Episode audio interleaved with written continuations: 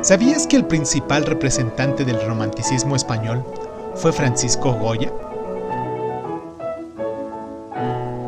El movimiento conocido como romanticismo surgió principalmente como respuesta al neoclasicismo y mientras que los artistas neoclásicos hacían un mayor hincapié en los valores ilustrados de la razón, la objetividad, el orden y la ciencia, los románticos se sentían atraídos por el mundo de la fantasía, la intuición, la subjetividad y las emociones. Ahora bien, inspirados por la pasión que había alimentado las revoluciones norteamericanas y francesas, los románticos ensalzaban la rebeldía y la libertad personal por encima de las convenciones sociales. Desilusionados ante el rápido auge de la industrialización, soñaban con las maravillas de la naturaleza y la pureza de las culturas más simples y primitivas. Al contrario que el neoclasicismo que prefería la elegancia y la claridad de líneas del arte greco-romano, los románticos sentían fascinación por la complejidad de la arquitectura gótica, así como por el aspecto místico de las culturas exóticas. En Inglaterra, el romanticismo surgió tempranamente en el año de 1749. Fue entonces cuando el novelista Horace Walpole mm, tomó la decisión de renovar Strawberry Hill, una villa que poseía en Twickenham, utilizando motivos góticos.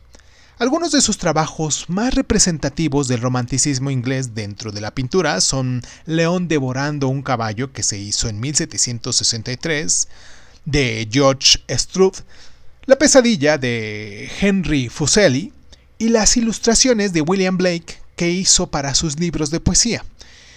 El romanticismo inglés alcanzó su punto culminante con los cuadros de John Constable y Joseph Maloride William Turner, y en lo que se refiere a la arquitectura, el mejor ejemplo del movimiento son las cámaras neogóticas del Parlamento británico, cuya obra se inició en 1836.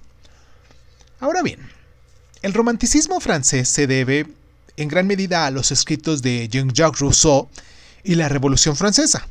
Algunos de los pintores más destacados de este movimiento fueron Jean-Auguste Dominique Ingles, Théodore Héricourt y Eugène Delacroix, y el mejor ejemplo de arquitectura francesa romántica es de la iglesia de Pierre Vignon de Magdalena.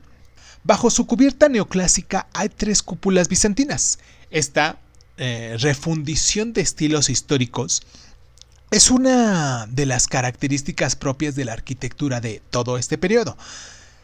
En Alemania el movimiento debe mucho al héroe infatigable de Johann Wolfgang von Goethe, en las desventuras del joven Walter, publicada en el año de 1779, y otras obras representativas del romanticismo germano son Cementerio del Monasterio de la Nieve, de Caspar David eh, Friedrich, Las mm, Horas del Día, de Philip Otto Rung.